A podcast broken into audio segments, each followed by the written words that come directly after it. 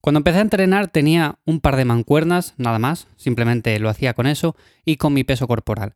Y con eso tenía más que suficiente para ir poco a poco progresando, porque al principio todo es complicado, aunque sea con un par de mancuernas pequeñas, pues parece que tenemos que levantar un gran peso, aunque sea poco, pero con eso me era más que suficiente, además de flexiones, dominadas y todo este tipo de ejercicios. Con el paso del tiempo ya me fui haciendo con barras, mancuernas, pero sí que es cierto que me compré un kit que venía con una barra en la cual la podías poner eh, discos a los lados, pero también venía con dos barras más pequeñas, que ponías discos más pequeños, evidentemente, y con eso podías hacer unas mancuernas ajustables. Son las mancuernas que mantengo a día de hoy. Evidentemente he comprado más discos con el paso del tiempo, pero con esas mancuernas me ha sido más que suficiente para ir progresando con el paso del tiempo y de hecho últimamente es lo que más estoy utilizando, las mancuernas. Hoy en The Lifter te quiero hablar un poco acerca de la diferencia entre barras y mancuernas y por qué considero que muchas veces no hace falta que vayamos directamente a por la barra y los discos, sino que simplemente comprando unas mancuernas ajustables o si no, simplemente lo que es eh, el mango de la mancuerna y luego cogemos discos y les añadimos, con eso podemos ir haciendo un montón de ejercicios y podemos ir mejorando igualmente. Lo dicho, estás un día más aquí en The Lifter, soy Iván Llamazares de ivyamazares.com y para cualquier cosa te dejo la web, los enlaces en la descripción y me puedes encontrar también, como no, en redes sociales. Así que, bueno, a ver, la diferencia entre barras y mancuernas. Para mí es muy clara. Evidentemente que las barras son más sencillas de utilizar porque puedes hacer un ejercicio mucho más rápido, le añades discos y ya está. En cambio con las mancuernas tienes que hacer el mismo número de repeticiones, tanto del lado izquierdo como del lado derecho. Entonces, ese clic mental que nos hace ya pues pensar de voy a echar demasiado tiempo, me da algo más de pereza, ¿no? Personas que quieren entrenar de forma un poco más rápida, pues tener que hacer, por ejemplo, X repeticiones de un lado y luego X repeticiones del otro cuando ya estamos cansados, pues es algo que a muchas personas les frena y de hecho a mí hace años, cuando quería hacer todo el entrenamiento mucho más minimalista, mucho más simple, lo que hice fue elegir un par de ejercicios para cada grupo muscular y con esos ejercicios iba tirando eran normalmente ejercicios con barra y el entrenamiento era mucho más corto que no cuando elegía ejercicios con mancuernas. Ahora bien, ¿qué es lo que vi? Pues ciertos inconvenientes. Más que nada porque cuando utilizamos la barra, es cierto que tenemos mayor rapidez, pero tenemos una menor versatilidad, por así decirlo.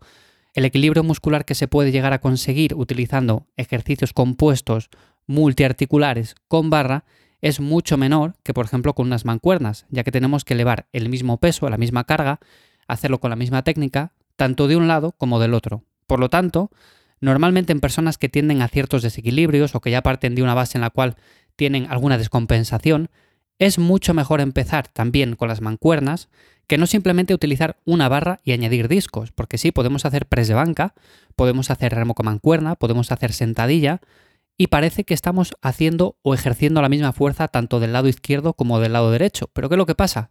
Que no suele ser así. Yo, por ejemplo, si veo vídeos muy antiguos de hace años, cuando hacía press banca, me doy cuenta de que empujaba más de un lado que de otro. Al igual que, por ejemplo, también con el remo con barra, que parece que tiramos con la misma fuerza de ambos lados, pero siempre tenemos un lado dominante. Por ejemplo, en mi caso es el izquierdo. Yo siempre tiro o empujo mucho más del lado izquierdo que no del derecho. ¿Cómo lo sé? Pues porque cuando utilizo una mancuerna, cuando, por ejemplo, hago ejercicios como un press con mancuernas, un remo unilateral con mancuernas, me doy cuenta de que a un mismo peso, con una misma técnica más o menos eh, al 90% parecida, pues del lado izquierdo me cuesta menos progresar, hacer repeticiones y demás, que no del lado derecho. Entonces son cosas que te vas dando cuenta con el paso del tiempo. Lo ideal es tener exactamente la misma fuerza, hacerlo exactamente todo igual de un lado que de otro. Pero si nos ceñimos simplemente a utilizar barras por comodidad, lo que normalmente suele pasar es eso, es que si tenemos un pequeño desequilibrio, que todavía no lo tenemos ahí detectado, no nos hemos dado cuenta de él, poco a poco se va a ir haciendo más grande.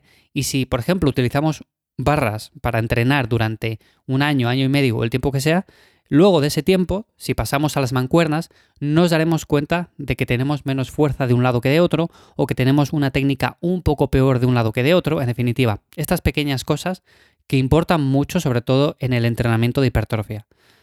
Normalmente también está la opción de las kettlebell. Las kettlebell es otra buenísima opción que hay muchas personas que utilizan porque no hace falta utilizar mancuernas eh, normales y corrientes, sino que directamente hay ejercicios con kettlebell o por ejemplo hay rutinas completas que podemos hacer con este tipo de material y que van muy bien.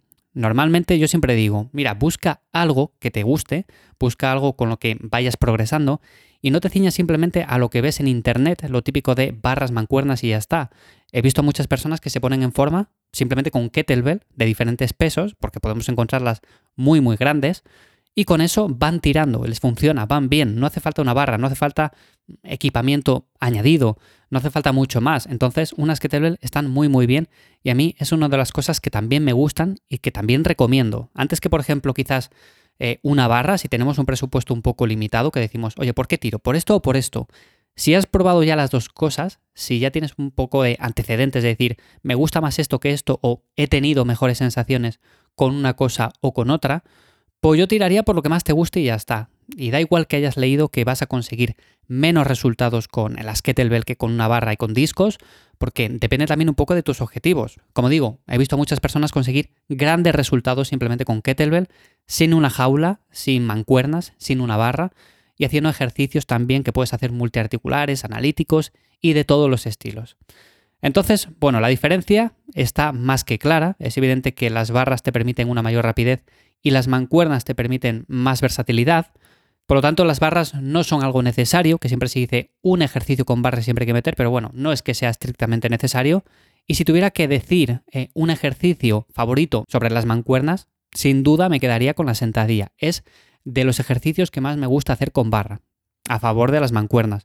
Y si tuviera que quedarme con uno con mancuernas, que me gusta un montón en comparación con el ejercicio en barra, sería el press plano con mancuernas. Ya os he contado que el press banca normal y corriente, el que podemos ver en 500.000 gimnasios, a muchas personas haciendo, bueno, pues yo lo he hecho durante muchos años y de vez en cuando también lo realizo porque es un ejercicio que me gusta.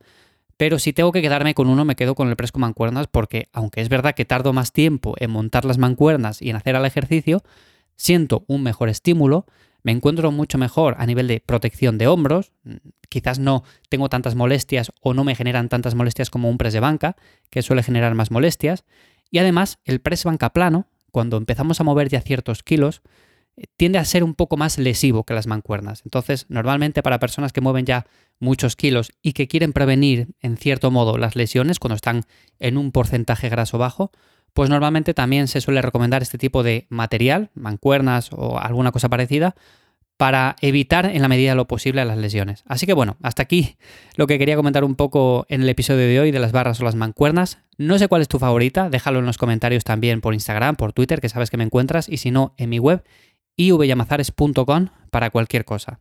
Nos escuchamos por aquí en unos días. Chao.